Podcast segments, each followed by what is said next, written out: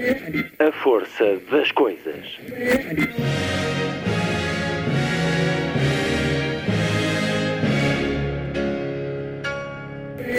Welcome to the 109th last night of the proms.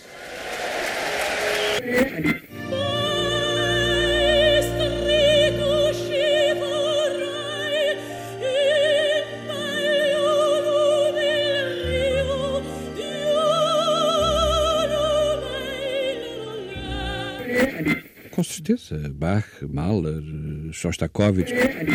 Um programa de Luís Caetano. O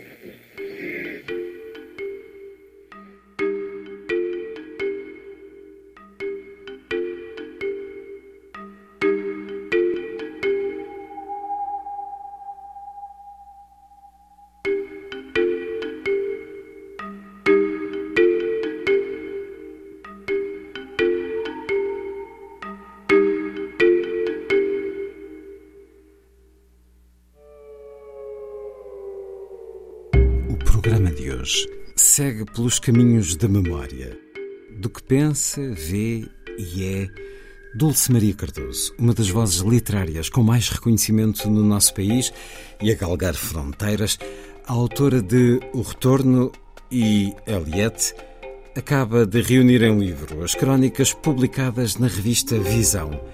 Autobiografia não autorizada. Tem a chancela Tinta da China.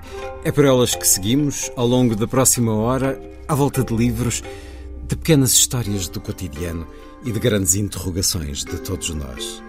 Dulce Maria Cardoso, já a seguir, em entrevista.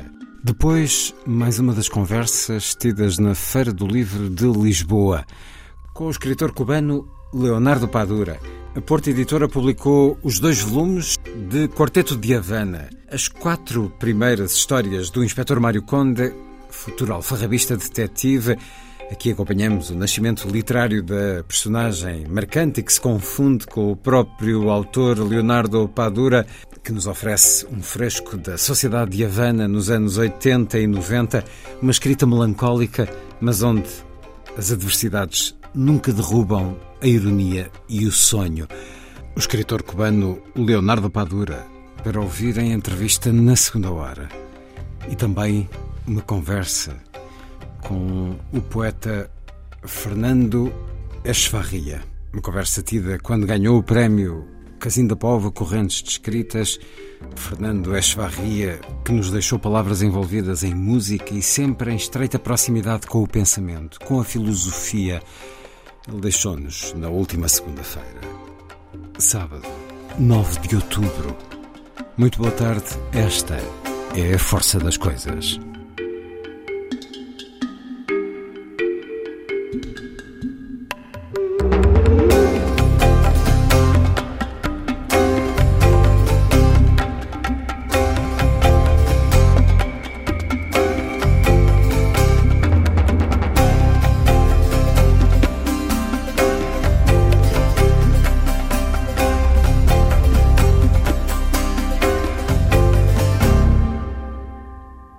Novo disco do agrupamento L'Arpeggiata, canção napolitana escrita em 1930 por Rodolfo Falvo e Enzo Fusco, uma canção que foi já gravada por vozes como Amália Rodrigues, Ana Magnani, Nina Simone ou os três tenores, aqui na voz do contratenor e bailarino italiano Vincenzo Capessuto, com arranjo, direção e tiorba de Cristina Pluar, Dici Tancello Vui, uma desesperada declaração de amor de um homem à sua amada. Dici Tancella sta compagna vostra. Che ci ha portato suoni a fantasia. Che pensa sempre vita mia io non ciò volesse dire ma non ciò sacce dire ma voglio bene voglio ben assai. Di città cielo non mi scorda mai. E una passione più forte una catena che mi tormenta l'anima e non mi fa campare. Dici d'ancella che una rosa immagine che assai più bella in una giornata sola da bocca soia più fresca di fiore. E già volesse sentere che innamora di me. Ah,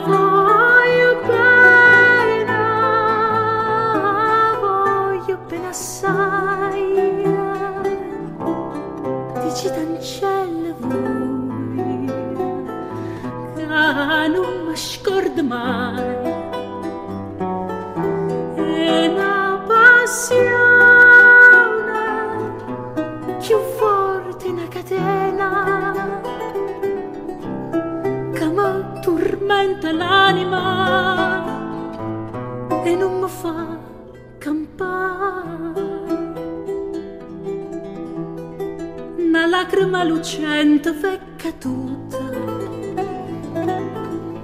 un po' a che pensate?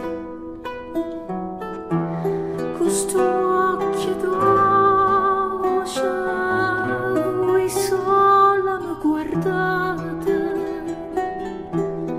Lavammoci sta maschera dicimmi la verità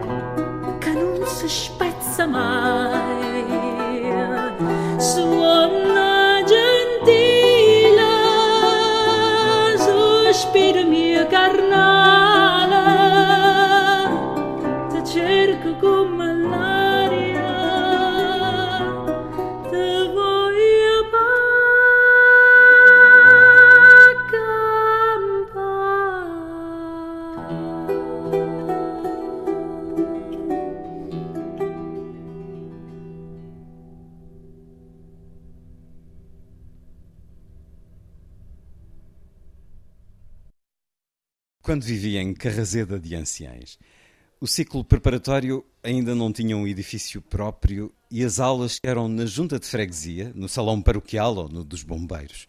Foi numa dessas aulas nómadas que perguntei à professora de português que curso tenho de tirar para ser escritora. Eu era uma leitora ávida, um gosto solitário. Ninguém que me fosse próximo tinha o hábito de ler. Qualquer um ou até nenhum, respondeu para meu espanto a professora. Se havia cursos para tudo, como era possível não existir um para ser escritora? Este enigma não mais deixou de me atormentar. Estava já no Hotel Paris, como retornada, quando voltei a atacar as professoras com a mesma pergunta. Em Cascais, o ciclo funcionava atrás do Jumbo, uns pavilhões pré-fabricados onde o frio da metrópole se aprimorava na crueldade que exercia sobre o meu corpo ainda africano e mal agasalhado. Obtendo apenas respostas vagas, esperei passar para o Liceu dos Grandes, o de São João do Estoril. O primeiro período não chegara ao fim e eu já tinha duas certezas. Não havia um curso para me tornar escritora. E as roupas que me davam na Caritas eram desusadamente feias e ridículas. Uma terceira certeza se impunha cada vez mais inabalável. Tinha de ser escritora. Por essa altura, eu já não queria escrever histórias como a dos cinco e das gêmeas do Colégio de Santa Clara. Corria endiabrada por dentro dos livros que requisitava na biblioteca da turma. A Rua do Gato que Pesca, Anne Frank, e principalmente por dentro dos livros que o Sr. João, um vizinho do J. Pimenta, me emprestava. Aposto que este não consegues ler numa semana. E daí a dois ou três dias, lá estava eu a bater-lhe à porta para devolver o Moby Dick, o Velho Mar, Quo Vadis, estranhos que encontramos, tantos livros que li pela mão dele até ao dia em que a campainha da sua casa ficou a ecoar sem ter por quem chamar e a morte do Sr. João me deixou numa tristeza que os livros descreviam tão bem. Ia quase nos meus 14 anos quando vi um filme que me mudou a vida, ainda que pouco mais guarde dele do que grandes planos sobre as mãos da personagem de um escritor no teclado de uma máquina de escrever. Os seus dedos num hipnotizante sobe e desce, bonequeiro, um anfiteatro metálico de letras a levantarem-se em catapulta, martelando, velozes e violentas, a folha em branco. Tornou-se-me ali óbvia a resposta que ninguém me soubera dar para ser escritora, eu tinha de tirar um curso de datilografia. E é o início de uma das crónicas, dos textos da autobiografia não autorizada de Dulce Maria Cardoso. A edição Tinta da China é a reunião das crónicas publicadas na revista Visão. Bem-vinda à Antena 2, Dulce Maria Cardoso. É um gosto rodeados de livros. Estamos na livraria Deja Lu, em Cascais, uma livraria que já passou por estes programas algumas vezes, extremamente convidativa, num lugar belíssimo. O resultado das suas vendas reverte a favor da Associação Portuguesa dos Portadores de Trissomia 21. Obrigado também a eles. Muito obrigada, é um prazer e muito obrigada pela leitura, uma excelente leitura. São as leituras que nos propõem ao longo de, uh, das semanas na revista Visão. Aqui a dar-nos tanto de si. Vamos falar muito disso, vamos falar da questão da memória e desta verdadeira autobiografia, para além destes livros que aqui nos aponta, destas memórias iniciais que tantos de nós, de várias gerações, lemos, a Enid Blyton ou os livros da Anitta, os livros da Anitta, os dois únicos livros que conseguiu trazer na ponta aérea quando vai para Lisboa.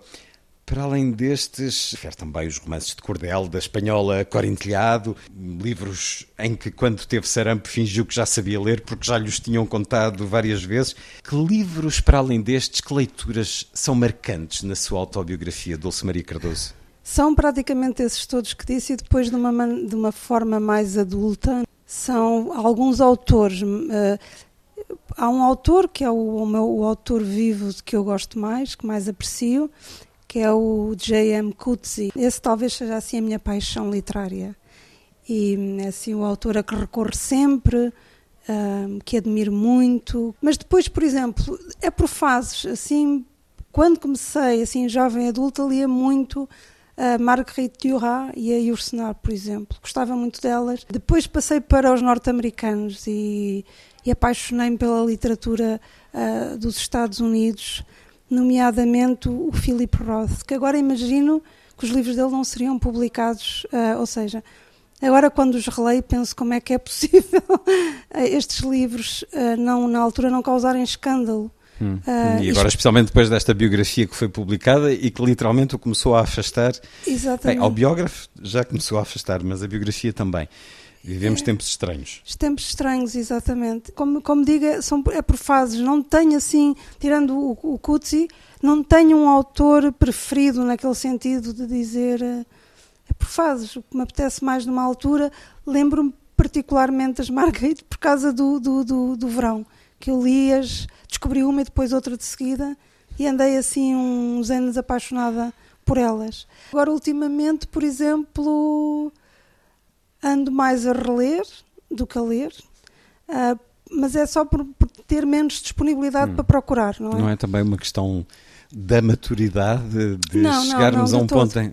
Gosta de, de descobrir coisas novas Gosto muito. quando entra numa livraria sim, sim, sim, uh, como esta? Uh, ir, à, ir à procura do que é que há de novo? Exatamente, gosto muito. Não tenho agora e é, de alguma maneira, é, para, para a novidade é preciso uma maior disponibilidade. Porque, eh, tempo para a procura. Exato, tempo a procura e mesmo a cabeça, ou seja, é como uh, experimentarmos uma nova receita. Há bocadinho falávamos de culinária. Portanto, temos de ter uma maior disponibilidade para o erro, para a falha, para não gostarmos. E quando relemos, de alguma maneira, já estamos seguros de que vamos gostar, de que vamos ler outras coisas, não é? Há livros que eu também releio e depois não gosto nada.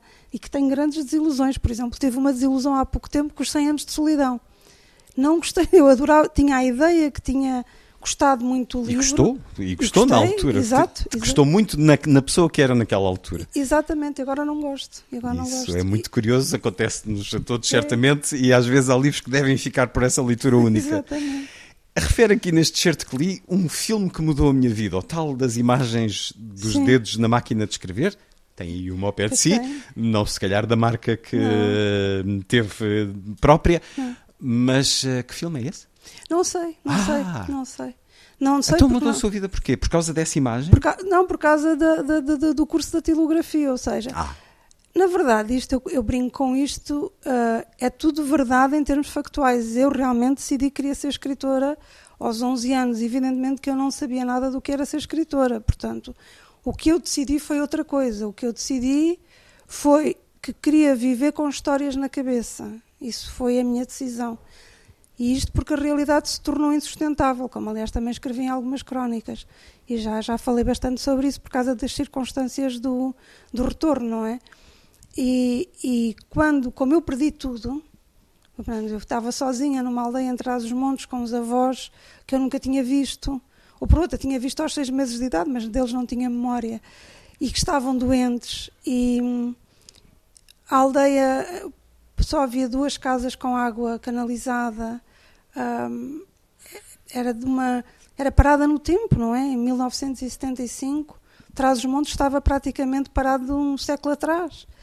E, e a realidade tornou-se tão, tão, tão insustentável que eu, que eu para, para, ou tornava a minha vida um vale de lágrimas hum, diário, ou então comecei, como lia muito, comecei a, a- a- tentar tornar a aldeia e os meus avós e todas as pessoas que, de que eu não gostava, porque não os conhecia, porque eram muito diferentes de mim, e eles também tinham, tinham uma grande dificuldade em gostar de mim, também compreendo, porque, porque eu era muito diferente, lá está, e nós... em gostar ou em demonstrar esse amor? Acho que era mesmo gostar, porque eu era uma estranha, não é? Sim. Eu era uma miúda, uma- 11 havia uma aprendizagem a É, fazer. sim, nós, o sangue determina, mas não, não é por si só necessário para o afeto, não é? Especialmente quando aparece uma miúda muito diferente, tinha um sotaque diferente, vestia-se de maneira diferente, dizia coisas diferentes, tinha gostos diferentes, portanto eu era uma estranha. E, hum, Mas então- contava histórias mirabolantes de África à sua avó quando Sim. tinha 11 anos. Sim. Quão mirabolantes? Por exemplo, Ah, eu, quer dizer, evidentemente que eu, que eu puxava tudo aquilo que eram Estereótipos. E, os estereótipos, eu nunca andei de, de- de- de elefante, nem nunca vi um elefante, mas a minha avó dizia-lhe que sim, ou que os macacos andavam a saltar de árvore para árvore e que eu via, não é? Não é verdade, eu não via. Ah, portanto, pegava, pegava nessas coisas. e ela quedava-se atenta Sim, ou dizia, ficava- ai que disparados. Não, não, Eh, ela ficava, ela ficava muito atenta, mas a, a história que, que mais, digamos, a, a- a- a questão que mais a intrigava era o fiambre. Porque lá não havia fiambre em Trás-os-Montes quando eu cheguei em 75, por incrível que pareça. E eu dizia, ou pelo menos naquela zona, não sei se em Trás-os-Montes todos, naquela zona da aldeia, da vila, a que tinha acesso, eu dizia à minha avó que havia uma coisa muito cor-de-rosa e muito fininha para pôr no pão e ela achava que eu inventava isso, que se chamava fiambre, e ela nunca tinha ouvido a palavra. Como nunca tinha ouvido Coca-Cola, como nunca tinha ouvido ah, imensas frutas, não é? Ananás, manga.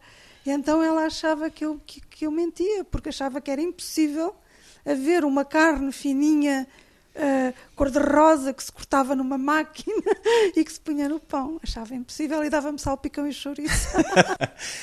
Queria viver povoada de histórias. Disse-nos agora e escreveu. De histórias ou de personagens, porque por vezes sinto essa distinção.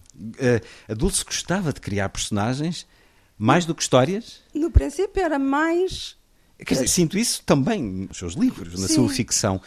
A história é importante, mas a personagem Isso foi eleva-se. depois. Isso foi depois. No início eu queria apenas ah, criar histórias e mudar o cotidiano. Isto era o que eu queria no início, quando dizia que queria ser escritor, era o que eu queria.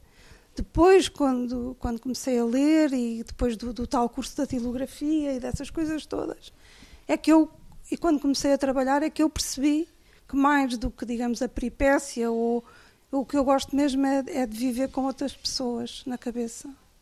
Esse curso de datilografia sempre se fez, então serviu-lhe de alguma coisa? Serviu Escreve no ainda. teclado sem olhar para Sem ele? olhar, exatamente, e Bem. muito rápido. Muito rápido. Sim, serviu-me serviu porque ah, eu, fui, eu tirei, aliás, aqui numa escola que já, que já não existe, que era em Carcavelos, que chamava O Meu Futuro, imagino. E depois de uma é grande. quase eh, irónico. É, é, é, chamava-se O Meu Futuro. E no outro dia, quando fui a um, a um encontro de leitoras, hum, em Carcavelos, estava lá uma senhora que, não se lembrando exatamente de mim, claro, lembrava-se de uma miúda que aos 14 anos ah, esteve lá, esteve- foi colega dela a dizer que queria ser escritora. E claro que só deve ter sido eu, porque não deve haver muitos, muitas idiotas. E eu achava, o que é que eu achava? Achava que quando eu soubesse escrever à máquina, naturalmente eu começaria a escrever livros. Porque tinha visto. A tal ninguém- imagem do filme. tal imagem Como se filme. os dedos o fizessem. Exatamente. Não E- tem referência nenhuma do filme? Não tenho. Nem a língua, se era francês, Não, não, americano? que seja, que seja inglês. Presumo. E devia ser daqueles filmes policiais, do detetive a escrever, que narrava, não é a história? Acho que tenho essa ideia. É verdade que queimou romances inteiros na lareira dos seus pais? Sim, sim, sim, isso é verdade. As experiências juvenis?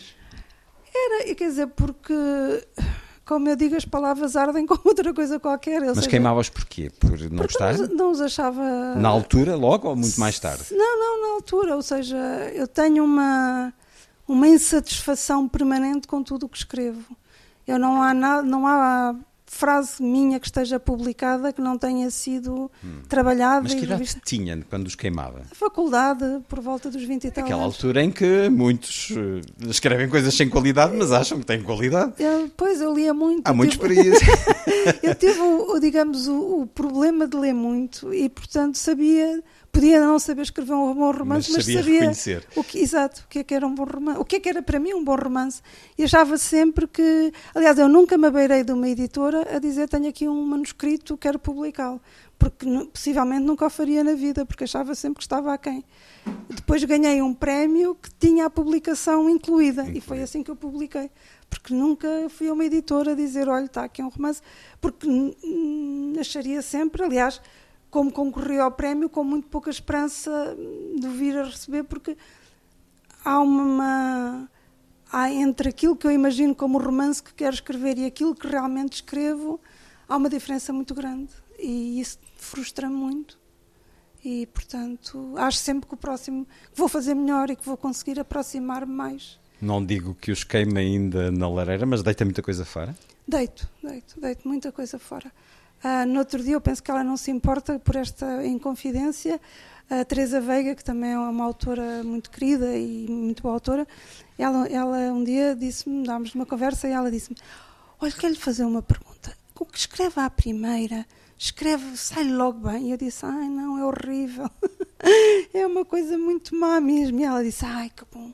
É que eu estou farta de ler entrevistas, toda a gente a dizer que é à primeira. E eu escrevo tão mal à primeira vez que eu estava a ficar preocupada. Eu disse: Ai, mas eu não é à primeira, eu é à segunda, à terceira, quarta, eu sei lá. Eu corrijo muito, muito, muito. E, e, só, e por isso. E escrevo muito pouco, aliás, eu tenho muitos poucos romances. Eu acho que são muitos, mas quer dizer, normalmente para, o- para, o que se- para- para a ideia de publicar um romance por, por ano, eu morria se tivesse de fazer isso.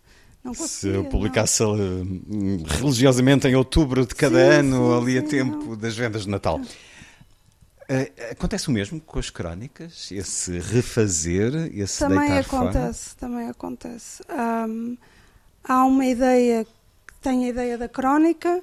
Muitas vezes, por exemplo, tem, ah, vou escrever sobre aquilo e depois não resulta, e vou por outro caminho. Hum. E muitas vezes, resultando e acabando por ficar o esqueleto da crónica, ah, é muito corrigida e fica quase outra crónica. Portanto, ahm, é da minha natureza, é da minha natu eu sou assim com tudo. Sou assim com tudo na vida, tenho uma personalidade obsessiva ah, que me prejudica em muita coisa, mas também me ajuda em algumas. E, portanto, há uma ideia sempre de que se consigo fazer melhor, ah, mas com tudo. ah, Imagine, se começa a jardinar, na maior parte das pessoas põe a semente e espera que nasça e tal. Eu começo a ler, a ler, a ler sobre o que é que devo fazer, eh, a orientação solar, o adubo, isto. A certa altura estou cheia de informação. Procura uma estrutura. Exatamente. Estruturar-se. É, é, é Eh, o tal curso da tilografia aplicado, por exemplo, à jardinagem. Uhum. Qual foi o maior receio que sentiu quando aceitou o convite da Visão para escrever estas crónicas? O maior receio, tanto é que eu não disse logo que sim à Mafalda, e nunca é demais agradecer à Mafalda, que eu não conhecia pessoalmente. Eu gosto muito da gratidão, eu gosto muito do sentimento da gratidão, porque é, a maior parte das pessoas não gosta de estar agradecido porque entende que se está Fica agradecido. Em dívida. Exatamente.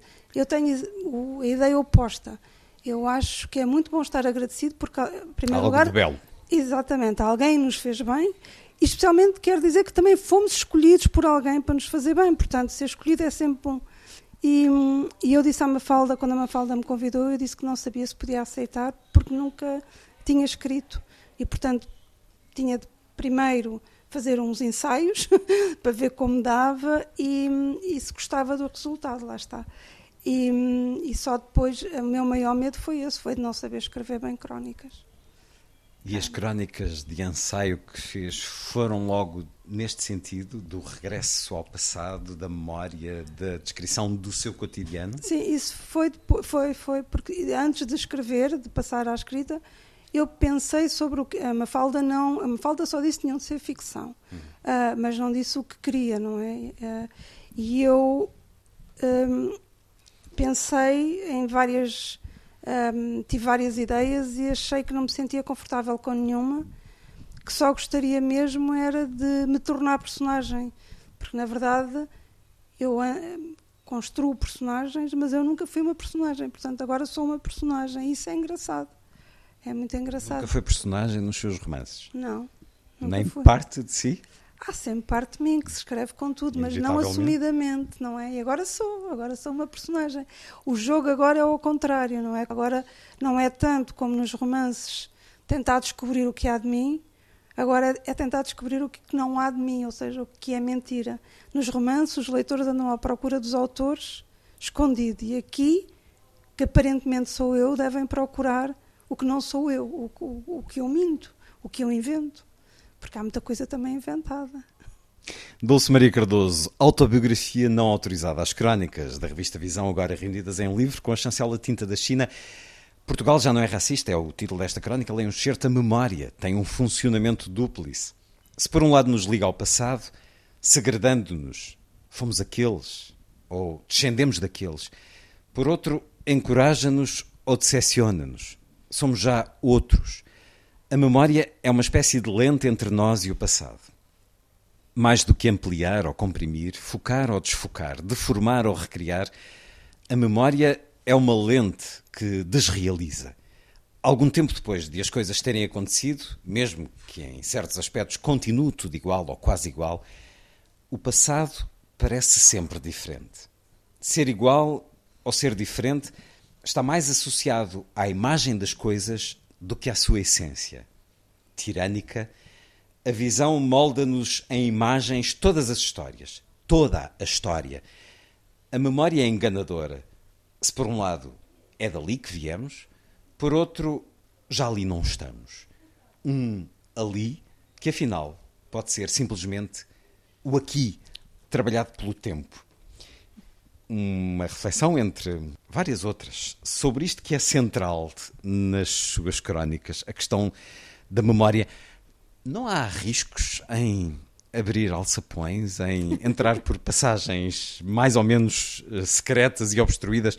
Não há riscos para si nesta cadência semanal de viagem ao passado, a si própria? não mais do que está vivo. não, não há risco, não há maior risco do que estar eh, vivo. Portanto, eu gosto muito da memória. Eu gosto muito de trabalhar a memória. Aliás, eu acho que o meu trabalho todo é sobre a memória. E se calhar toda a escrita é sobre a memória, não é? A própria invenção da escrita tem a ver com libertar a memória. Guardá-la de alguma forma. Exatamente. Uh, e, e depois acho que to, tudo o que nós somos é um produto de memória que também já é imaginação, mas seja, nós existimos aqui, chegamos a este dia com passado, não é? O, o, futuro é uma expectativa que temos, que pode não existir, e o, e, a, e, a, e o que nos temos é isto, é este amontoado. Este, amontoado este nosso de... encontro será memória amanhã. Exatamente, é este amontoado de, de experiências, de, de emoções e, e, de hum, vivências. Então, o que é que nós, o que, como é que nós trabalhamos isso? O que é que, Que, que lugar é que damos a isso? Há pessoas, e eu invejo-as muito, têm má memória. Portanto, esquecem-se de muita coisa. Eu calhei a ter muito boa, que tenho boa memória. E, portanto, vir aqui, por exemplo, é não só vir aqui, mas vir aqui com todas as vezes que eu vim aqui e que estive aqui com não sei quantas pessoas e, portanto, os espaços estão, estão sempre, uh, os espaços, uma palavra, um cheiro, uma flor, um bolo, tudo me remete para a primeira vez que vi, que comi, que, que disse. E então, a minha, a de alguma maneira, eu, eu, trato o tempo, como por causa desta memória, como a maior parte das pessoas trata o espaço. Nós tratamos o espaço sempre de um lado para o outro, não é? em várias direções. E normalmente o tempo tratamos a direito, sempre para o futuro. E eu ando sempre para trás e para a frente, ah, no tempo, como se fosse espaço. Portanto, de alguma maneira, a minha cabeça organiza-se com esta confusão de tempos, em que o presente está constantemente a ser interrompido por vários passados. E porquê é que diz que quem não tem memória é afortunado? Porque não tem este peso. Primeiro, porque isto é também um peso, não é? Porque há coisas que. Há também um direito ao esquecimento, um, uma, uma, uma, uma, vontade do novo, uh, de, de, não carregar isto tudo, de não ter estes ecos é um todos na cabeça. demasiado grande que se conserva. É muito pesado. Por exemplo, eu escrevi o retorno um, sem pesquisa. Tudo aquilo, eu tinha 11 anos quando voltei, tudo aquilo estava, estava na minha cabeça. Hum. E muitas coisas eu nem sequer sabia que estavam. À medida que fui escrevendo, elas vão aparecendo. Só que isto se transporta e, e, e há um. Há um há, o esquecimento tem a ver também com a recuperação, não é? Com o sarar da ferida. E de alguma maneira, quando se tem muito boa memória, isso é mais difícil, porque o acontecimento é recorrente, não é? Está sempre ali. E não sei, se calhar é só inveja aquilo que não tenho, não é? E se calhar se estivesse nessa situação, hum, eu tenho amigos que têm memória pior e eu uso a minha memória Empresta-lhes de vez em quando memória. Usa, usa. Diz, olha, lembra-te disto, que é para depois eu daqui, não sei depois telefona-me, olha, lembra-te, sim, sim, aquilo, aquilo. E, e eles... Para quem tem má memória, uh, eu sei de quem, uh, há uma questão de identidade que se perde. Não nos lembrarmos é perdermos um pouco de nós próprios. Isso não acontece consigo. Não, não. Há, uma, há uma certeza não sei se certeza é a palavra certa, mas há uma identidade muito consciente sim, de sim, si. Sim, porque a, a, identidade é feita da memória. Exatamente, exatamente. E há uma, uma espécie de obrigação de coerência, porque já fiz. Já, e, e, de, e também ao mesmo tempo de relativizar quase tudo, porque nós vamos sendo muito diferentes ao longo da vida, consoante as circunstâncias. E como eu tenho essa memória, eu relativizo por exemplo, eu não como carne nem peixe há 15 ou já nem sei, 17 anos, mas eu lembro mas perfeitamente de mim tu... a comer carne e peixe e a gostar muito. E portanto, eu não sou, uh, não consigo criticar como muita gente consegue criticar os outros, porque eu tenho a memória de mim a comer carne e peixe e não era uma má pessoa, não era um monstro. Portanto, uh, lá está. Uh, acho que consigo relativizar quase tudo causa disso, porque tenho a memória de tudo aquilo que eu fui, das muitas outras que já fui e que eram diferentes desta. Não é só o tempo que a escultora, a memória, também sim, falávamos sim. das Margaritas há pouco. Uh, alguma vez se arrependeu de ter dito demais, de ter escrito. Se arrependeu de ter escrito algo nestas crónicas? Ai, partilhado demais? Não, não eu, eu, eu, eu, eu, tenho uma vantagem, e se calhar é, também uma sorte familiar. As pessoas também me perguntam, então a tua família não se incomoda? Nós não nos levamos, eu cresci, eu não me levo a sério e a minha família também não se leva a sério, e se calhar é por isso que eu não me levo a sério. Um, não há. Um, nós nunca fomos uma família uh, fechada e imagine, tá uma, acabava por estar uma, uma, pessoa chegava que não era propriamente próxima, muito menos íntima.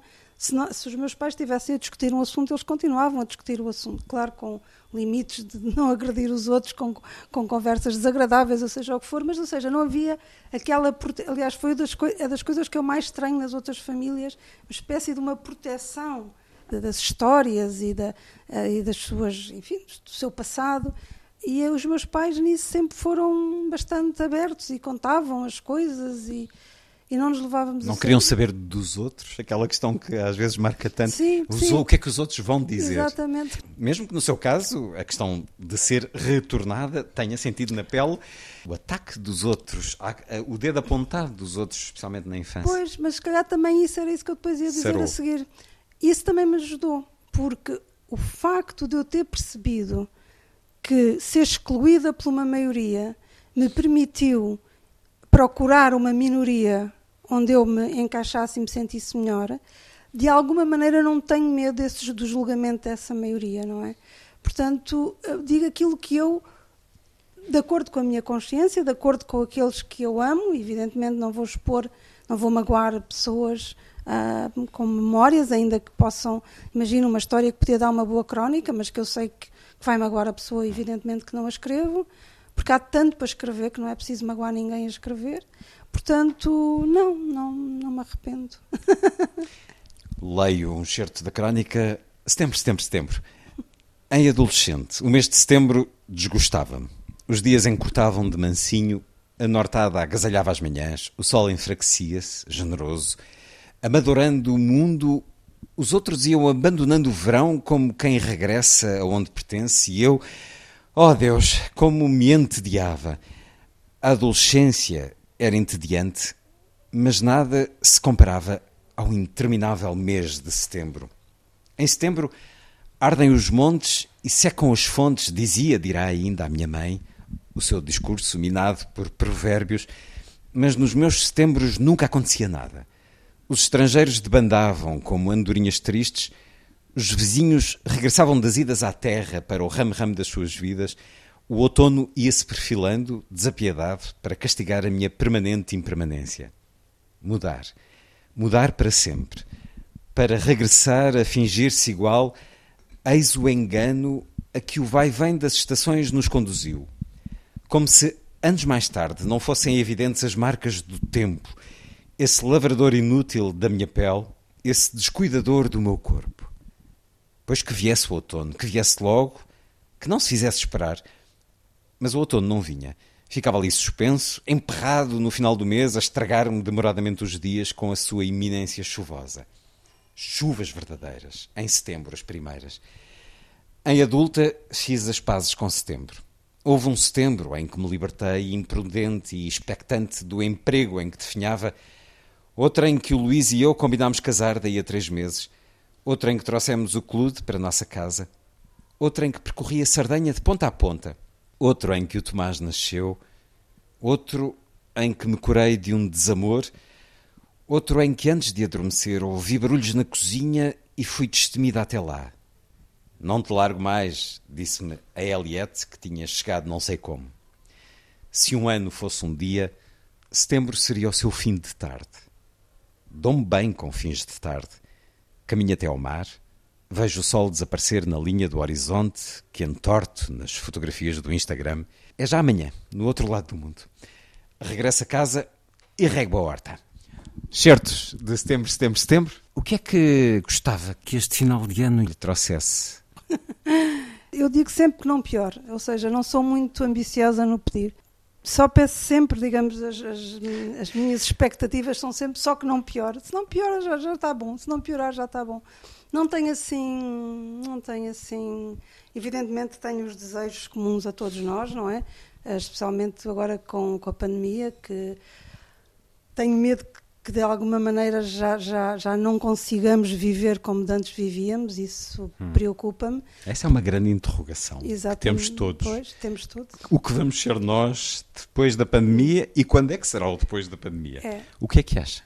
Eu acho que se não aproveitarmos a pandemia, já que nos calhou acontecer esta, esta tragédia, se não aproveitarmos para mudar o que temos vindo a fazer muito mal, somos mesmo muito tontos.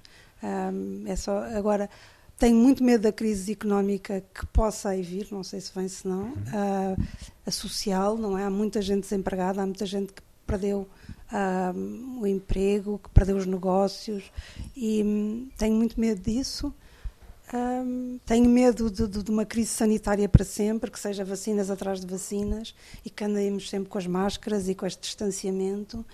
Tenho medo da solidão, ah, porque acho que, que, as, que, as, pessoas estão cada vez mais sós. Acho que a palavra deste século é sem dúvida a solidão. Acho que, que estamos cada vez mais sós. Tenho medo que se agrave. Tenho medo, acho que tenho as preocupações de toda a gente, não há nada em mim de especial. Eu acho que nós todos somos mais iguais do que diferentes. E, portanto, tenho as preocupações de toda a gente. E depois, claro, tenho as minhas pessoais, mas que não têm grande interesse, a não ser para a minha família e para os meus amigos. A Dulce Maria Cardoso acha que vai mudar com a pandemia? Eu, se vou mudar, eu já mudei. eu já mudei, eu já perdi a inocência. Um, a inocência de? De alguma maneira, um, até à pandemia, era como se a humanidade, mesmo com os seus piores defeitos, fosse invencível. Porque estávamos sempre, éramos sempre, dominávamos tudo, não é? Tecnologicamente estávamos cada vez mais uh, fantásticos em termos de saúde, não? a indústria farmacêutica era progresso atrás de progresso, as operações, tudo, e caminhávamos para a tal amortalidade. Um, e de repente um vírusinho assim demonstra que isto é, enfim, é tão frágil como, como sempre foi. E, e depois, de outra maneira também, uh, percebeu-se o que é realmente isto da globalização. Que não é só aquela, aquela ideia das pessoas, ai, uh, estamos a, a, a, comprar roupa que é feita na China ou qualquer coisa assim. É muito mais uh, sério e importante do que isso, porque tem a ver com a nossa vida, com o que nós fazemos e que a solução tem que ser coletiva, também tem que ser global. E, e isso, por isso é que eu disse há pouco, se não aproveitarmos para perceber, por exemplo, incomodou-me muito na pandemia, no início da pandemia, os nacionalismos. O ah, lá de fora é que vem o mal e temos é que estar aqui fechadinhos e o que é português é que é bom e depois os outros, se calhar, diziam o que é espanhol é que é bom e o que é... E fizeram E fizeram e, e, e não perceber que a solução tem que ser global, porque para o bem e para o mal já estamos todos permanentemente ligados e, e, e, que já não faz muito sentido sequer isto dos países e das fronteiras, que já não fazia, mas cada vez faz menos. Portanto, não ter percebido isso. Hum, é não... A questão da vacinação a nível global não nos está a dar boas indicações dessa mudança não, para mais não. Eh, solidariedade, quando há países ainda com 0,5% vacinados. Na terceira nós dose a pensar para, na terceira para, dose. Para, estar, eh, para estar completamente, sei lá, 150% protegidos. Não, eh, realmente esse egoísmo todo, por exemplo, quando foi do início, das máscaras, dos aviões desviados com máscaras, tudo isso ao princípio parecia que nós íamos aprender que estávamos todos nas mãos uns dos outros e que íamos aprender de facto a solidariedade porque nos dizia desrespeito a todos. Mas depressa se percebeu que não, que era cada um por si e isso entristece-me, evidentemente, mas acho que entristece a qualquer pessoa que se ponha a pensar nisso, não é?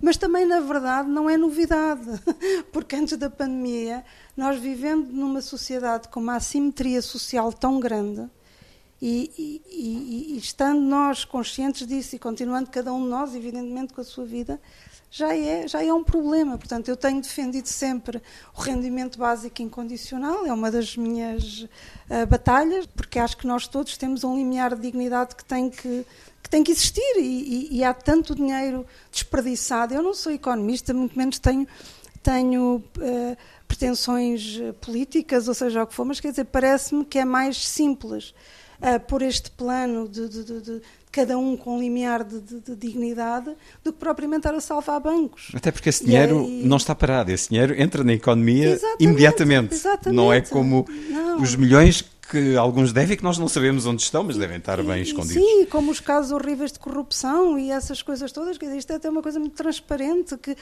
que, que, que depois, depois, há outro problema, é que muitos de nós daqui a uns tempos não terão o mesmo emprego, porque não há emprego, somos muitos, nós somos uma, uma pragazita, não é? Somos, um, somos imensos, os humanos são imensos e, portanto...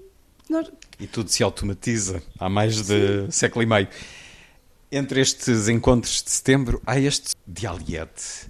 O que muitos aguardam reencontrar depois da leitura daquela carta escondida na imagem de um santo. Que sortilégio é este dialete, Dulce Maria Cardoso? a Eliette está acabada. Para mim, neste sentido, o primeiro livro é o primeiro livro.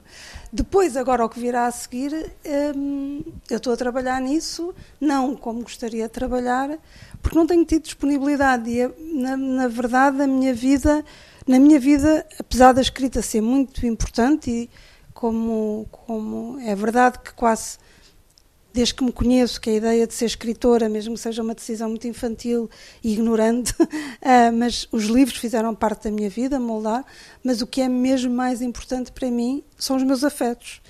E, e não hesitei, por exemplo, e, e, não tenho a capacidade, que acredito que muitos escritores tenham, que é, eu sou precisa aqui, mas eu tenho é que escrever e, e acabou. Eu não consigo fazer isso. E nunca consegui, nem, nem irei conseguir. Até porque de alguma maneira, eu me alimento da minha vida uh, para escrever. E hum, sempre, sempre o fiz. E, portanto, neste momento, eu ainda não tenho. O romance é uma maratona, exige-me um esforço. Os textos, como as crónicas, as conferências, são coisas pequenas que eu consigo fazer. O romance é uma maratona que me exige um esforço que eu não tenho tido possibilidade de me comprometer com ele. E como não conseguiria publicar uma coisa que não, que não me agradasse, isso para mim seria, seria uma tortura. Pronto, os leitores têm, terão de esperar. E hum, eu também acho que há tanto livro por aí, e tão bom livro, que de certeza que a espera é uma doce espera, porque há tanta coisa boa para ler que não acredito que haja assim uma dor enorme por não haver a, a, o resto da Eliette. Esta Eliette que encontra numa noite de setembro é a sua grande personagem? É o seu grande encontro na ficção? Não direi, quer dizer. É só porque ela disse nunca mais te largo e isso dá a ideia de uma não, assombração não... quase. o nunca mais me largo tem, tem mais a ver com a, a decisão de nunca mais acabar um romance, digamos assim. Um, eu acho que, que uma das coisas que me incomodava nos romances, que sempre me incomodou, é o facto de serem corpos estanques, artificialmente estanques. E, e, e, já atrás, por exemplo, o retorno começa com uma, uma adversativa, começa, mas uh, na metrópole há cerejas, como se a conversa viesse de trás. Uh, os meus sentimentos começam com inesperadamente e depois vai por ali. Portanto, eu, de alguma maneira, eu sempre comecei os romances como se houvesse uma conversa já em curso e, e o romance entrasse no comboio e, e, e, começasse. Com a Eliette, e quando tinha as tais mil páginas escritas a que não conseguia dar forma, e quanto mais eu tentava eh, arranjá-las, mais elas se desarranjavam, eu percebi que tinha que cortar, que tinha que dividir. E depois de ter percebido que tinha que dividir, eu percebi que eu não gostava e, e, nunca gostei, só lá está, nunca tive consciência, só, só há, há pouco tempo é que tive consciência que eu não gostava desta ideia dos de romances estanques e que eu gostava de fazer um romance. Uh, tenho pena de não me ter lembrado disto mais cedo, quando comecei, mas pronto, é assim. Que de alguma maneira não é, as pessoas dizem, ah, é, um, é uma trilogia, o que é? não é nada disso, é uma outra coisa, é a história vai, as personagens vão e depois uma delas pega e vai para o outro lado e outra pega e vai para o outro lado. E poderá, por exemplo, imagine-se escrever cinco romances, se calhar já não terá nada a ver com este, com a Eliette, com o início disto, mas terá começado aí. Portanto, será um, digamos, a Eliette será uma espécie de romance eterno enquanto eu durar, não é? Portanto, é o que me vai acompanhar, porque não me apetece muito a ideia, agora vou escrever sobre aquilo, agora vou escrever sobre aquele outro. Uh, isso sempre me incomodou, a escolha de um tema e agora vou inventar outra personagem. Isso sempre me incomodou. E, portanto, é isto. Neste sentido, é nunca mais te largo, porque tudo o que eu fizer daqui para a frente terá origem nisto. Uh, já tenho as tais mil páginas em que dá já dois, mais dois romances. Mas, um, mas há muito para custar. Há muito para cortar, evidentemente, não, isso claro, e há muito para, para, para, rever, mas depois acredito que se tiver tempo e disposição que continuo uh, já por outro caminho, quer dizer, os dois, estes dois já sei exatamente o, o que é que tratam e como é que se... Re... As pessoas dizem, mas vai, vai haver uma solução, vai haver uma solução para a Eliette. Claro que sim, que há uma solução para a Eliette e já sei isso. A partir daí não sei, até posso nunca mais escrever nada, mas pronto. Não assuste okay? os seus leitores. Dulce Maria Cardoso, autobiografia não autorizada, as crónicas da revista Visão agora reunidas em livro, aqui encontramos a primeira vez que fez um bolo de aniversário à sua mãe, a odisseia de substituir a máquina de lavar avariada, o dia em que foi salva de morrer afogada por um, pelo heroísmo de um tropa, as rimas da vida num poema de Chimborska, uma residência literária no frio de Bamberg, o assassinato do amigo Bruno Candé, às mãos do ódio e da cobardia, o pesadelo à espreita ao passear o seu cão, a solidão no aeroporto, um, ou, por exemplo, o pedómetro. Dizer, o pedómetro e eu. É nesta crónica que escreve que ver demais, viver demais, prejudica as coisas do amor. Porquê? Pelo, pelo que assim, há, há umas tem de haver uma inocência ou uma ingenuidade para podermos acreditar que, por exemplo, quando era pequena achava que qualquer história de amor era para sempre. Agora, como já acabaram histórias de amor, já não. Só se fosse idiota é que eu continuava a achar que é para. Quer dizer, tendencialmente quererei que seja para sempre, mas. Mas já não acredita. Já não se acredita, quer dizer, já não consigo acreditar. E quando era pequena acreditava porque não tinha experiência. Um, é, é, é, neste sentido. E depois também porque vamos. Uh, vamos acrescentando tiques, manias, uh, traumas, e, e, e, é muito difícil conjugar isto tudo, não é? Quando se é pequeno, é-se mais moldável. Quando se é pequeno, quando se é novo. Quando se é jovem. quando se é jovem. e depois é, é-se mais moldável, porque ainda estamos disponíveis. Envelhecer é também ficar rígido, não é? Num, numas certezas muitas vezes absurdas, nos hábitos muitas vezes absurdos, mas que já fazem parte de nós. E é mais difícil nas coisas do amor, porque o amor pressupõe exatamente o contrário, pressupõe uma disponibilidade para a mudança e para a aceitação. Mas pode dizer que é romântica ou não?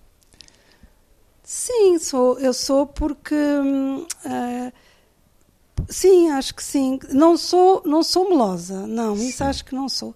Mas sou naquele sentido de, de acreditar que é possível o impossível. Neste sentido, neste sentido, sim. E também pega com não me levar a sério, portanto não tenho medo das figuras ridículas. Normalmente os românticos, as pessoas gostam mais de assim de uma espécie de um cinismo, dizer, ah, isto não resulta, porque é que eu vou fazer estas figuras? E não, eu não tenho, eu acho que é para aproveitar tudo, para aproveitar quando se está muito feliz e também para aproveitar quando se está muito magoado e muito, e muito triste, é para aproveitar tudo. Aproveitar a vida. e já instalou a aplicação para identificar as árvores? Olha, já e já e já e fiquei desiludida e tornei ah, a desinstalar. Pronto. Agora tenho uma das plantas. e essa funciona bem? Esta vai funcionando mais ou menos, mas é, não é tão tão. Uh, eu pensava que era imediato, não é? Hum. E, e, falha muitas vezes, e isso aborrece-me. Mas pronto, vamos lá. Se então. calhar comprar um livro.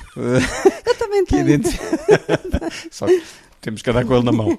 Exatamente, não dá muito jeito. Ler aqui um, um pouco da crónica inicial. O meu passatempo preferido era o jogo das diferenças. Dois desenhos aparentemente iguais que escondiam sete diferenças. Os desenhos começaram por parecer indistinguíveis. Como era possível existirem sete diferenças se eu nenhuma encontrava? Os detalhes, bebê, os detalhes, insistia o meu pai. Não querendo desiludi-lo com a minha ignorância e sabendo o Luís Manuel ao olhar a corrente da bicicleta no quintal vizinho, fui perguntar-lhe o que era um detalhe. É tão fácil que nem te vou dizer, respondeu-me voltando à sua tarefa. A minha irmã, mais prestável, foi buscar o dicionário e apontou para o friso de dálias bordadas na toalha que a nossa mãe pusera no coradouro, mas nem assim consegui perceber o que era um detalhe. Tudo existia ainda para mim, em bruto, com a beleza e o terror toscos da infância o amor aos meus pais e irmã, a coragem de subir às árvores e de entrar pelas ondas do mar, o medo do escuro e de ficar de castigo, existiam sem detalhes, como tudo o resto na minha curta vida. E tinha, sem o saber, a ilusão de que seria sempre assim. A mudança, mesmo que tão imperceptível como as diferenças dos desenhos, era uma impossibilidade. Eu queria crescer depressa para poder fazer tudo o que me apetecia para ficar ainda mais igual ao que verdadeiramente era. Enquanto não cresci, todos os domingos descobria diferenças nos desenhos. Uma pétala a menos, o farol quadrado em vez de redondo, a tábua do baloiço mais fina, mas raramente conseguia encontrar as sete. Havia sempre qualquer coisa a distrair-me da empreitada, uma vizinha a desafiar-me para brincar, o cheiro do bolo que a minha mãe tinha posto no forno, a tentação de ir aborrecer a minha irmã. Então inventava as diferenças em falta e punha uma bola a rodear o que o meu desassossego distorcia. A primeira vez em que fiz batota, temi que o meu pai me ralhasse. Mas ele fez-me uma festa na cabeça. E ainda hoje não sei se foi orgulho ou compaixão o que sentiu por mim. Precisei de anos para perceber que estar desatenta é estar também desarmada e que isso é mau. Precisei de décadas para perceber que estar desatenta é estar também desarmada e que isso é bom. Oh, como tenho saudades de não conseguir encontrar as diferenças. É uma ternurenta, muito ternurenta crónica inicial neste livro, a autobiografia não autorizada de Dulce Maria Cardoso, e eu vou agora até perto de si, só para tirar aqui uma caneta e vamos pedir-lhe uma diferença. Não precisa de ser as seis. Dulce Maria Cardoso, uma diferença nesse desenho, muito familiar, uma avó com um bebê ao colo, a senhora em frente, o candeeiro. Encontrou. Em pouco mais de 10 segundos. Muitos parabéns. É uma... Vê-se claramente que uh, somos diferentes nas diferentes alturas da vida.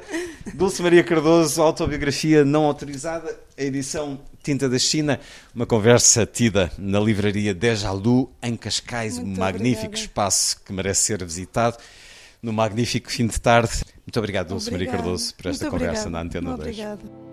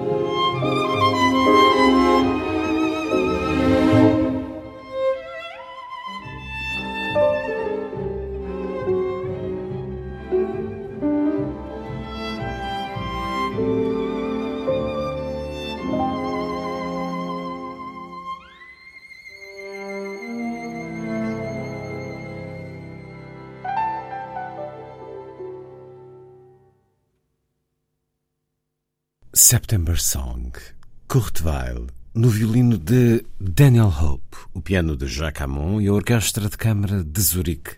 O arranjo é de Paul Bateman.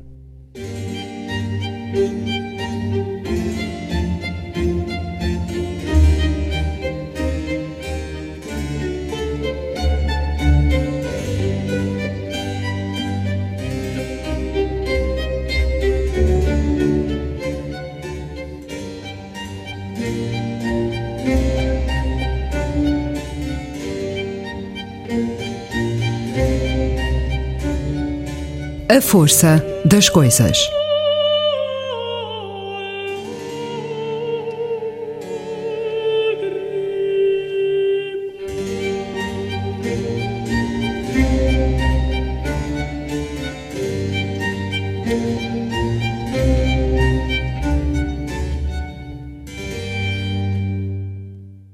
Daqui a pouco regresso à Feira do Livro de Lisboa para uma conversa com o escritor cubano Leonardo Padura. Os dois volumes de O Quarteto de Havana trouxeram-nos as quatro primeiras histórias do detetive Mário Conde.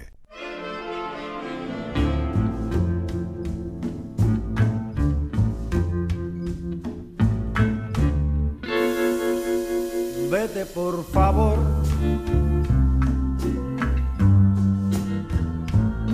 no me atormente. Grábate en tu mente nuestra despedida. Ya no queda nada de la cita que ya en que brilla de besos. Me lo diste todo, diluvio de besos, tempestad de amor, ansias incontables de unir nuestras vidas y a pesar de todo partir fue mi muerte. Murieron mis ilusiones no resucita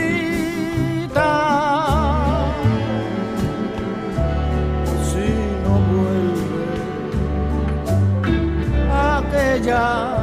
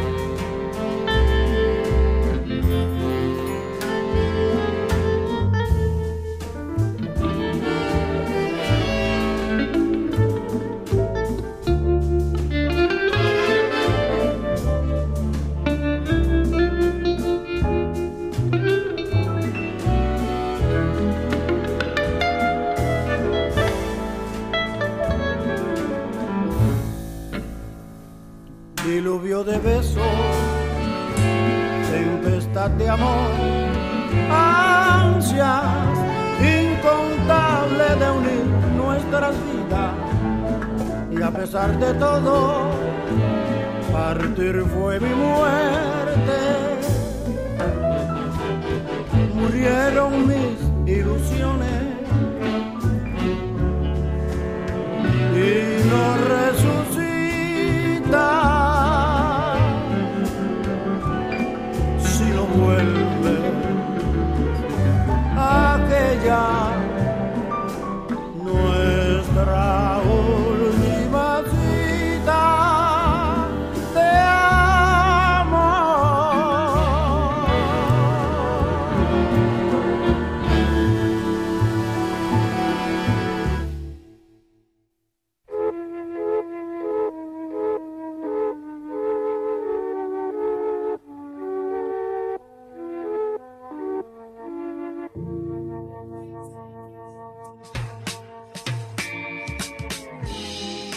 Sua canção preferida sempre foi Strawberry Fields. Descobrirá num dia inesperado de 67 ou de 68 em casa do seu primo Juan António.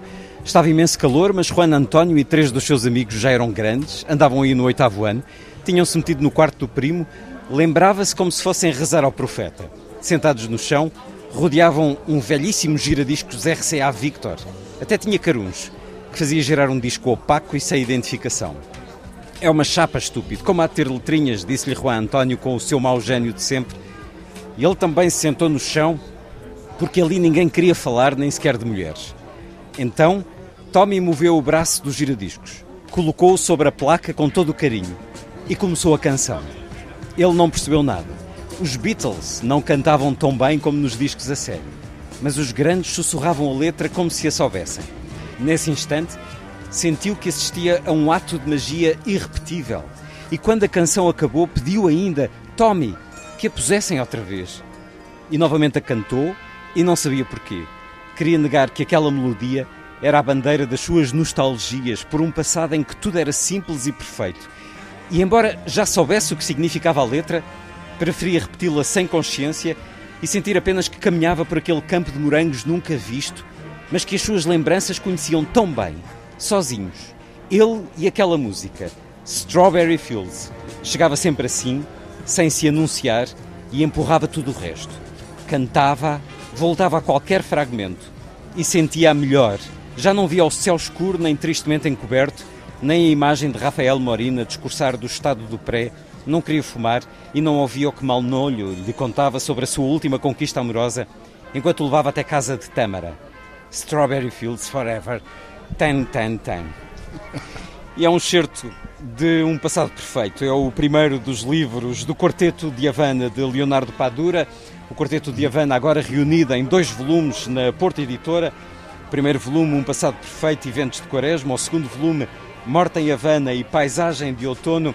São as quatro estações em Havana, como ficaram conhecidas na produção para o cinema e para a televisão recente da Netflix, que passou na RTP. São as primeiras quatro novelas do detetive Mário Conde, aqui enquanto tenente da polícia, Mário Conde, os primeiros livros do escritor cubano Leonardo Padura. Bem-vindo uma vez mais à Antena 2, a Rádio Pública Portuguesa, Leonardo Padura. Muchas gracias, nos encontramos de nuevo en otro regreso a, acá a Portugal. Nos hemos visto en Póvoa, nos hemos visto aquí en Lisboa y muy feliz de poder participar eh, en esta reapertura de la Feria del Libro de la ciudad de Lisboa. Um pouco da vida normal que tanto ansiamos ainda se continua a perder, tal como Mário Conde, Leonardo Padura, por este campo de morangos, por estes Strawberry Fields dos Beatles, ainda sorri quando ouve a canção? Sí, incluso tanto, tanto que en la novela que estoy escribiendo eh, cuento otra versión de lo que tú acabas de leer, eh, porque, porque es real, es un hecho real en mi memoria ese primer día que escuché a, lo, a los Beatles. Y, y, en Pasado Perfecto está ficcionalizado. En la novela que estoy escribiendo está contado tal como ocurrió en la realidad con los personajes reales de aquel momento. ¿Los Beatles pasaban na radio en Cuba cuando era adolescente? Eh, muy poco. Había una prohibición eh, muy extraña porque se podían poner algunas canciones eh, en inglés en los programas radiales cubanos, pero los Beatles en un momento estuvieron prohibidos porque se consideraba que eran los agentes de una penetración cultural. Eh, era la época en que se estaba tratando, tratando de crear un hombre nuevo y ese hombre nuevo no podía estar contaminado por unos melenudos que cantaban canciones raras en las que hablaban de campos de, ceres, de, de, de fresa que, que, existían en Liverpool.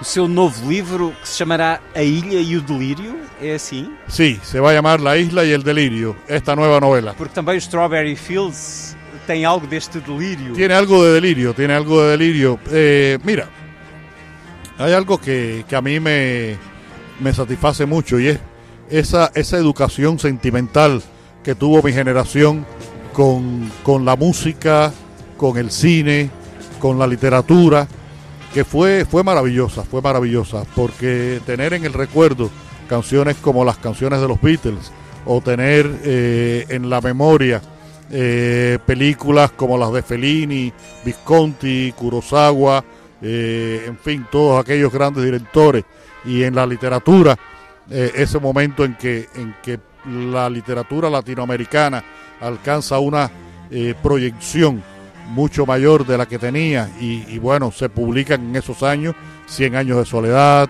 El siglo de las luces, eh, Pedro Páramo, La región más transparente,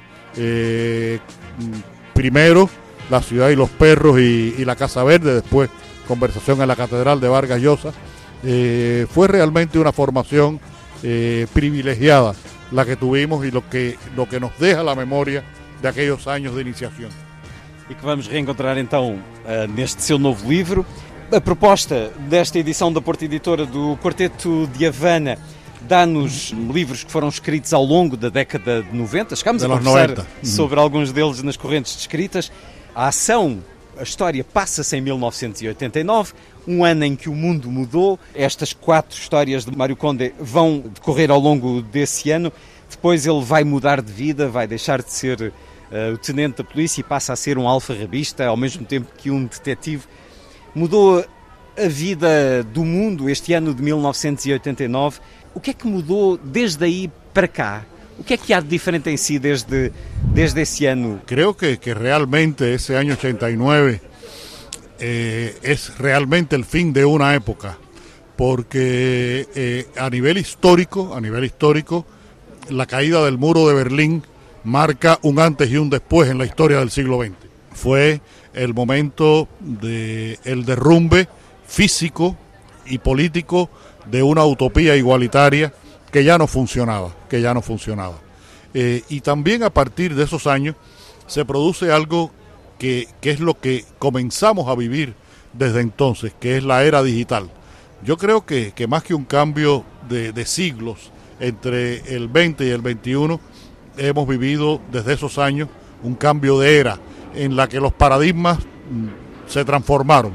Eh, la manera de comunicarse las personas, eh, de acceder a la información, de, de, de comunicar la información, eh, ha cambiado muchísimo y hoy en día, lo hablábamos ayer con, con varios amigos, eh, prácticamente vivimos más cerca de un teléfono que de otras personas.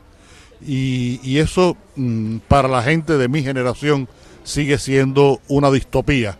Eh, preferimos y por eso, mira, este año mmm, que pasó, yo estuve en más ferias del libro que nunca en mi vida, pero todas fueron a través de una pantalla, de un ordenador. Y, y no es lo mismo, no es lo mismo cuando te acerca, se acerca un lector. Ahora vino una, una joven eh, para que le firmara el libro y, me pidió, me hizo dos o tres preguntas y me pidió que grabara algo para el club de lectura al que ella pertenece y, esa relación con directa con las personas y en este caso con los lectores es insustituible. Un teléfono no lo puede sustituir. Com todos esses apelos digitais que este ano e meio de pandemia trouxe, teve mais tempo, mais disponibilidade para escrever ou nem tanto? Mira, para escribir uno siempre eh, necesita tiempo y si puede conseguirlo tiene tiempo. Eh, problema yo creo que fundamental está primero en la disciplina. Eh, el, el, novelista tiene que tener una disciplina. Eh, el poeta es alguien que se inspira, el cuentista escribe un relato en tres días. La, la, novela El hombre que amaba a los perros me llevó cinco años de trabajo. Entre investigación y escritura fueron cinco años y después escribí herejes y fueron cuatro años.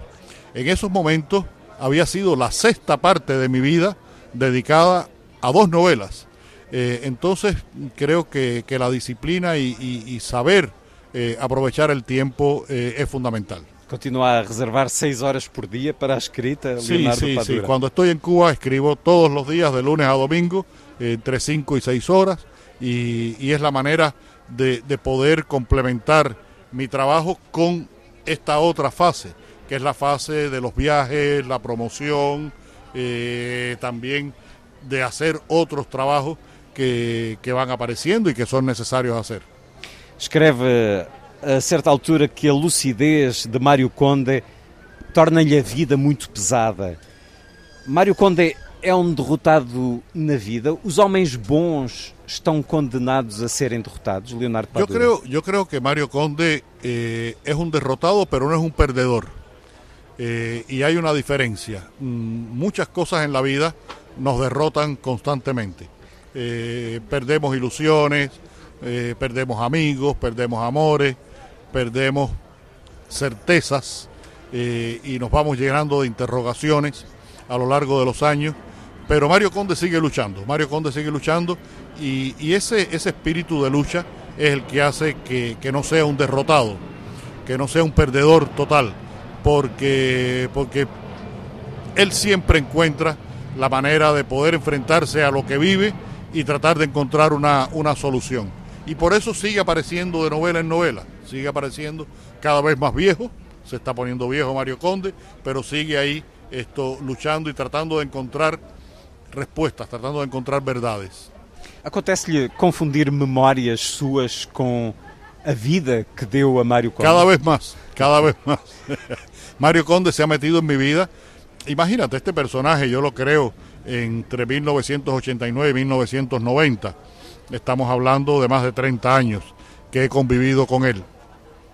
Y por supuesto que ahí ha habido una eh, relación bastante incestuosa, incestuosa entre Conde y yo, y, y, nos hemos ido pasando memoria uno a los otros. Sí, está pasando eso. Leonardo Padura, Cuba atravessou nas últimas semanas a pior fase da pandemia, mas atravessou em julho tempos muito agitados de manifestações públicas. Sim.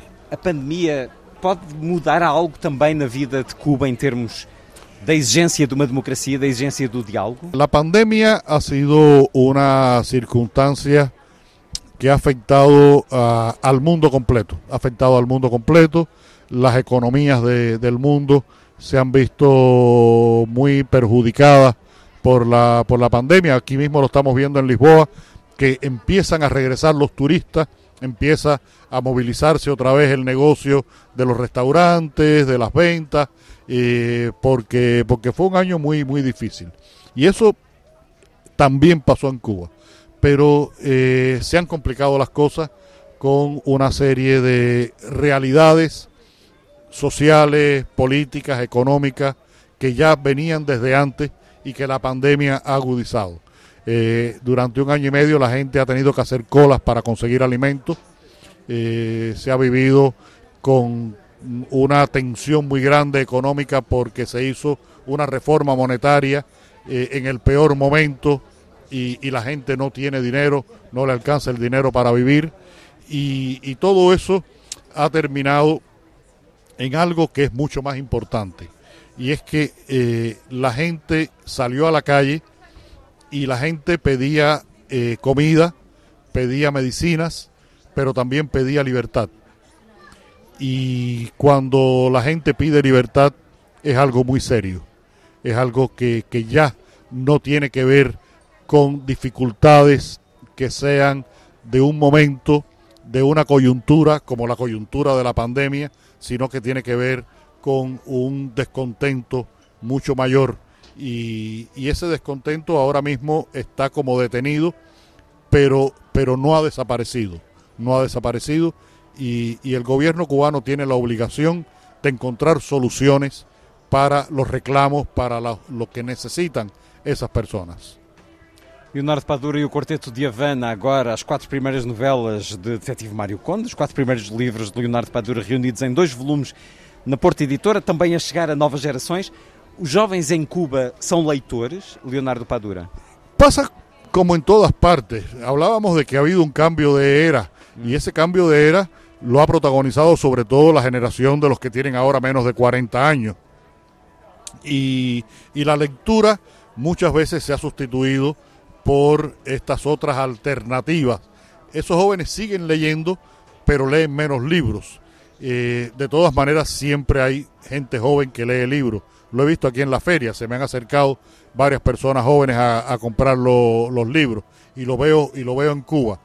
Y, y a veces pensamos que, que, que, no son tantos, pero creo que sí, que, que hay ahí todavía una, una posibilidad de conquistar a esos jóvenes a pesar de que, de que tengan otros atractivos, otras condiciones que los llevan a acercarse a medios digitales que, son con los que ellos están más familiarizados. Pienso que periodistas, mm, editores, escritores, promotores culturales, debemos encontrar el camino para acercarnos a esos jóvenes. Eh, creo que, que, somos también responsables de un poco de ese alejamiento porque no hemos encontrado eh, suficientes eh, maneras atractivas de, de cantarlos. Y, y, tenemos que hacer ese trabajo también nosotros. No podemos decir los jóvenes no leen, tenemos que decir, tenemos que buscar que los jóvenes lean. Leonardo Padura, na Feira do Livro de Lisboa, aqui apresentou o Quarteto de Havana. Aqui vai conversar daqui a pouco com uh, Raquel Varela uh, sobre utopia, internacionalismo e solidariedade. Vamos ser mais solidários depois da pandemia? O mundo vai ser mais solidário? Ojalá, ojalá, ojalá lo fuera, ojalá lo fuera. Mira, países como Cuba y Portugal tienen una, una relación eh, histórica sentimental y, familiar incluso con África. Y, a veces nos olvidamos de que África existe. Y, por ejemplo que la pandemia en África eh, puede ser eh, realmente devastadora, devastadora porque eh, si aquí en Portugal se ha vacunado el 80% de la población y en Cuba se ha vacunado más del 50% de la población, en ningún país de África creo que se ha vacunado más del 20% y, debemos tener ese sentido de solidaridad porque, porque son seres humanos y son personas con las que hemos convivido durante mucho tiempo a lo largo de la historia. Eh, Portugal como un imperio, Cuba como un receptor de esos africanos que, salieron de, África en los barcos negreros y, nos dieron tanto eh, para, para conformar la cultura cubana que, sin duda no sería la misma sin el componente africano. Igual que la portuguesa no sería la misma sin la relación que ha tenido con África. Por eso mm, pienso que, tal vez en ese sentido eh, gentes como, como los cubanos y los portugueses debemos tener un sentido mayor de la solidaridad con otros países del mundo, especialmente en este caso de la pandemia con África. Leonardo Padura, na Feira do Livro de Lisboa, Quarteto de Havana 1 e 2, com as quatro primeiras histórias do detetive Mário Conde. Muito obrigado por ter estado uma vez mais na Rádio Pública, Leonardo Padura. Muchas gracias a ti, como sempre.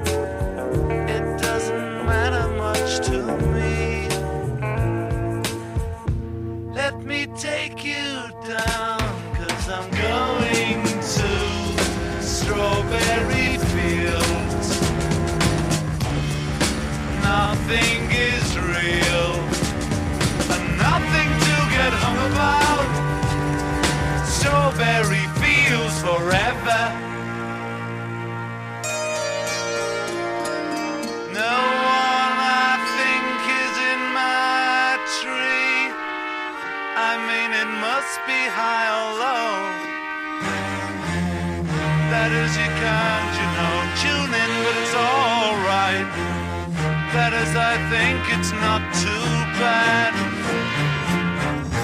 Let me take you down, cause I'm going to strawberry fields.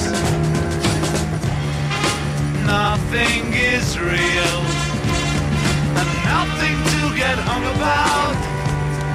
Strawberry fields forever.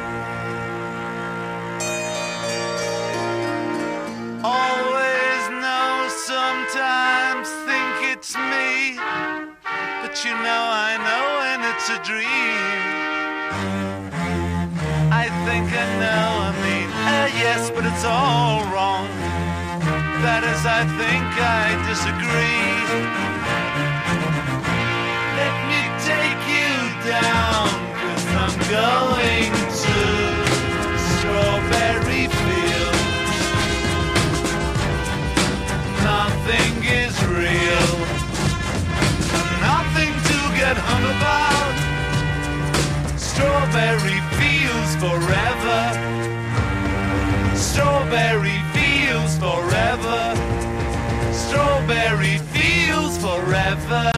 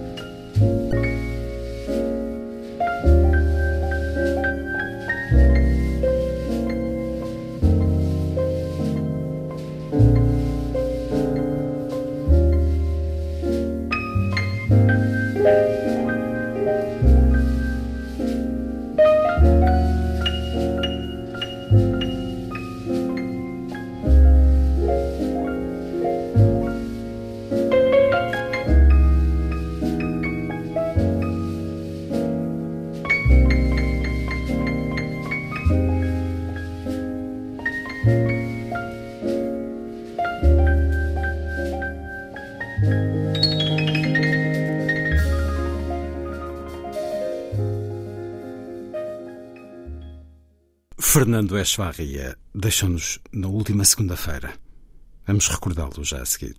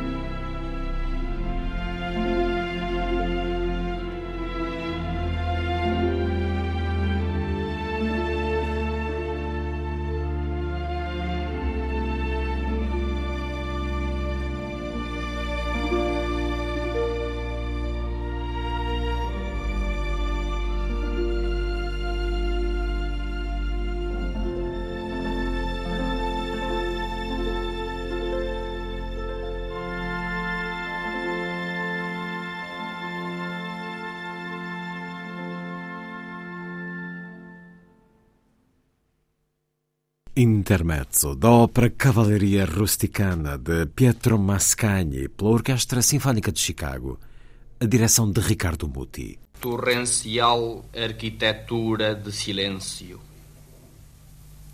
Eis o início de um breve poema, mas o que é um breve poema? Não sei. Cada sapateiro sabe mais ou menos o que faz. E o poeta? Talvez eu tente fotografar os instantâneos de silêncio, precisar a sua arquitetura.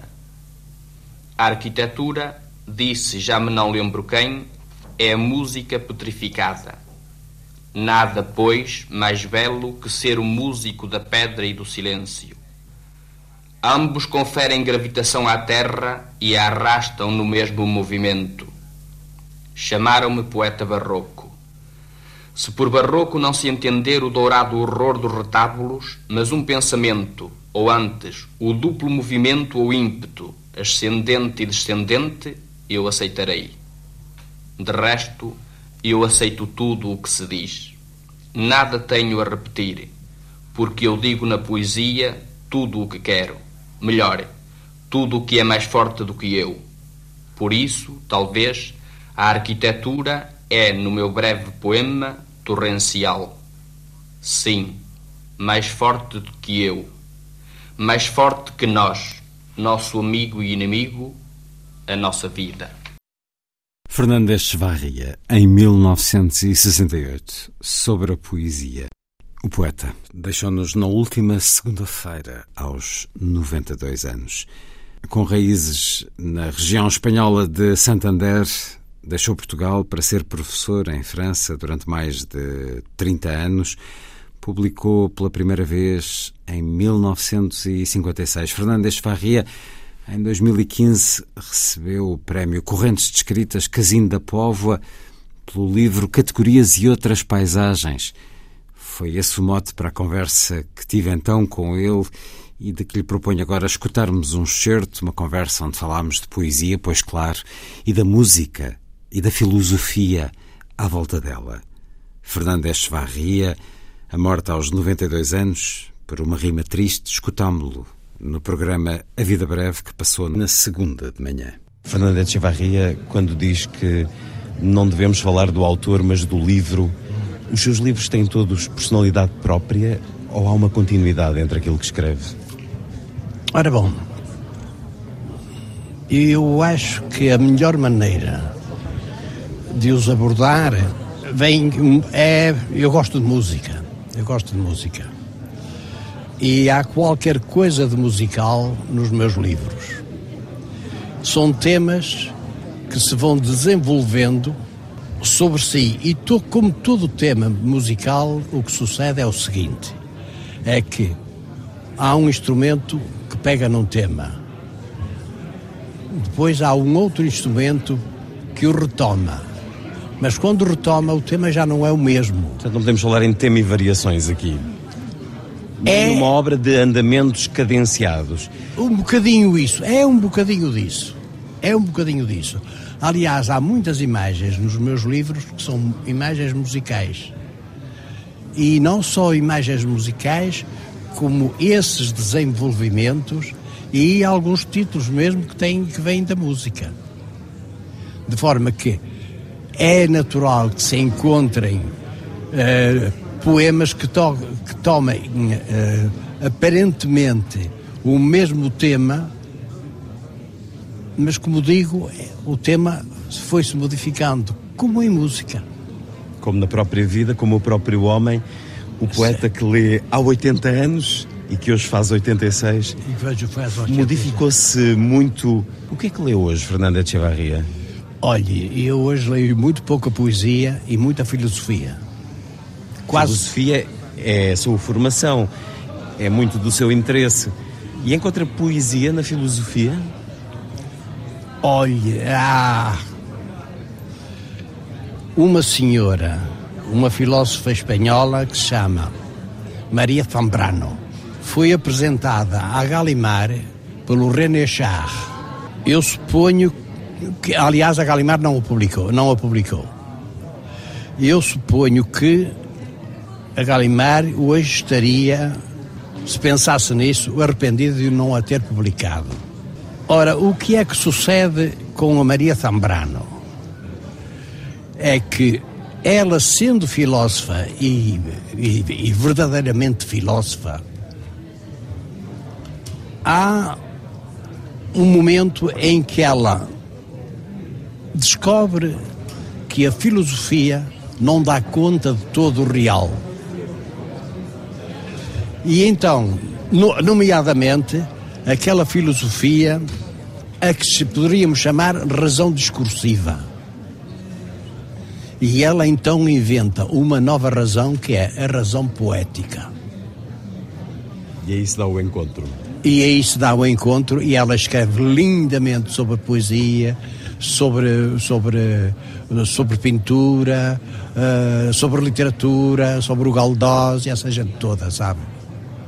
Fernanda Echevarria, este título do seu livro, vencedor agora do Prémio Correntes de Escritas, Categorias e Outras Paisagens, edições Afrontamento, e é uma editora à sua medida, uh, pela história, até sim, pelo sim. nome. Sim, sim. Mas uh, há aqui quase um algo de enigmático neste título, Categorias e Outras Paisagens. Ah, porque as categorias, as categorias foram pensadas, em princípio, como os estados estagnados, não é? Ora, as categorias vão se modificando também. E daí esse título enigmático que é desfeito precisamente por esse desfazamento aparente. Essa dinâmica. Sim. Perdem razão de ser as categorias porque se modificam? Se esbatem? Esbatem-se à procura de outras categorias. Como aliás sucede em filosofia. Quando a filosofia é filosofia, e sobretudo quando a filosofia é uma razão poética. E por isso o pensamento é campo aberto, a poesia é campo aberto, também a liberdade. É, mas também, mas também, mas a filosofia também o é. A filosofia também o é. Estava a ler um poema seu há pouco. Que glória tão completa não estar nunca onde ela sobe da multidão. Pois ela agora está a subir consigo presente, Fernanda Echevarria. Não, não está. Lida bem com este momento de glória? Não, eu, sabe, eu, eu penso que a glória é, é um estado que não tem a ver com o fulano, como eu disse há bocado, tem a ver com o poema. É uma ideia poética, o poema, não não, não, não, não, não, não, não, o poema, o poema, a, a glória é um atributo do poema e não do fulano. Às vezes faz, faz toma-se esse desfazamento um bocado mais a sério do que devia. O poema fica, o fulano fica na memória Não, do poema. O fulano, o fulano é aquela entidade que desaparece quando escreve. Quando escreve, o fulano é livre em si e, sobretudo, livre de si. E é assim que acontece a literatura. Eu acho que sim. Sobretudo em poesia. Talvez como neste verso seu também, escrevermos é como se na vinha o sol se iluminasse e fosse breve. Quando escreve é assim? É um bocadinho assim, é um bocadinho assim. A poesia é mais consolo ou tormento no gesto, Fernando Echevarria? É, sabe que há um um, um, um filósofo que escreveu e, e, que dizia que escreveu um livro que se chamava Sobre a Consolação da Filosofia. Sobre a consolação da poesia, também subscreveria? E, e, também, também, também, também. É um homem uh, de quem eu me recordo há 10 anos, precisamente, nas eu, correntes descritas. Mas eu lembro-me também de si. mas uh, o que é que significa este encontro para si, Fernanda de Chavarria? Só vim, só vim nesse ano. Nesse ano 2005. Depois não voltei, depois não voltei. Eu, sabe, eu sou um velho, mas tenho um velho que ainda tem que fazer. Tem que fazer muita tem, poesia, nomeadamente. Uh, sim, muita leitura, ouvir muita música, etc, etc. Nas Rimas da Vida recebe este prémio, um dos mais importantes prémios literários do país no dia dos seus anos. Parabéns por uh, ambas as razões. Fernanda Echevarria, muito obrigado por estar na Antena 2. Muito obrigado. Fernanda Echevarria, A morte aos 92 anos.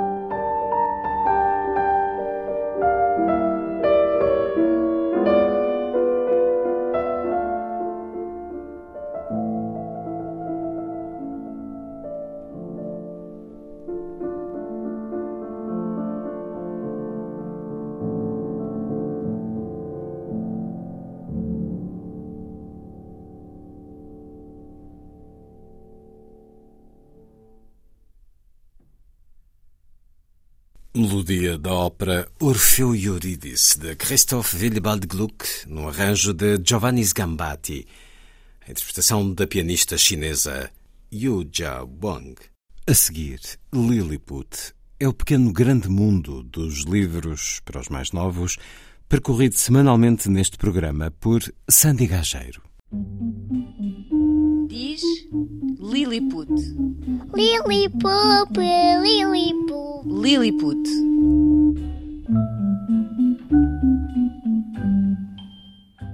Chama-se O Jogo das Alterações Climáticas. É um livro de banda desenhada baseado em factos reais relacionados com os fenómenos de alterações climáticas registados na Europa. Surge no âmbito de um projeto europeu que quer fortalecer a cooperação na ação climática entre vários países da União Europeia. O lançamento foi esta semana em Lisboa. Lilliput ouviu o investigador que escreveu o argumento. Projeto começou a ser pensado, construído antes da mediatização das greves climáticas, mas acabaram por entrar nesta banda desenhada, explica Bruno Pinto, comunicador de ciência e investigador na Universidade de Lisboa, com um especial interesse por temas como a biodiversidade e as alterações climáticas. Eu acho que há um grande poder e há uma grande mobilização uh, neste, nestas iniciativas dos jovens, portanto faz todo o sentido que elas estejam também no livro. O objetivo é recorrer à síntese, ser claro claro, comunicar os efeitos das alterações climáticas e contar uma história que esteja ao alcance de jovens de várias nacionalidades, até porque resulta de um projeto que reúne sete países. e depois também o que é que nós podemos fazer para lidar com esta questão. Bruno Pinto recusa uma visão catastrofista. A equipa que reúne ainda Kiko Nogueira e Nuno Duarte nas ilustrações e na cor preferiu recorrer a uma abordagem proativa. É um tema duro, é um tema que vai permear a nossa realidade nas próximas décadas.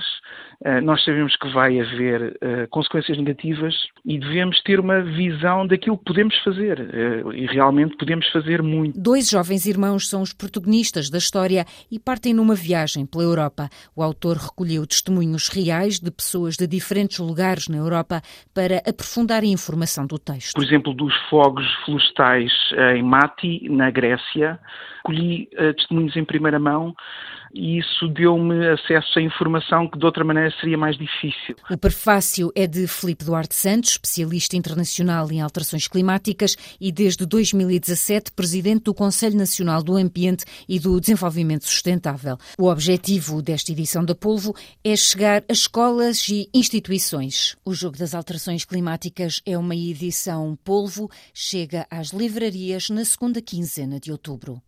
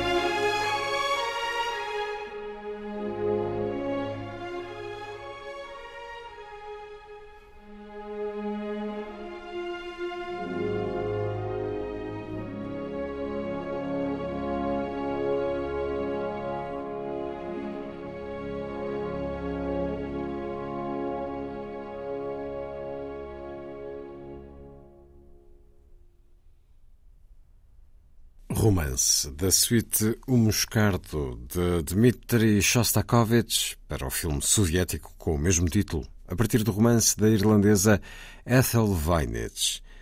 Este andamento, inspirado na meditação da ópera Thais, de Jules Massenet. Interpretações de Yuri Torshinsky, Peter Dixon e a Orquestra Filarmónica da BBC, regida por Vassily Sinaisky. Foi a força das coisas. Assim, obrigado por estar com a rádio. Bom dia, bom fim de semana.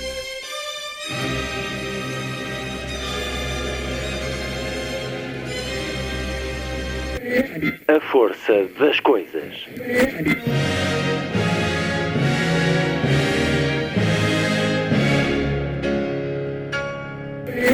Welcome to the 109th last night of the proms.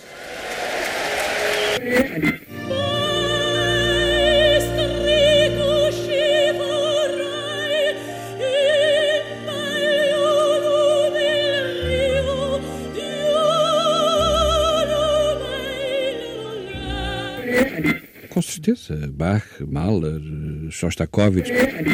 Um programa de Luís Caetano. 12.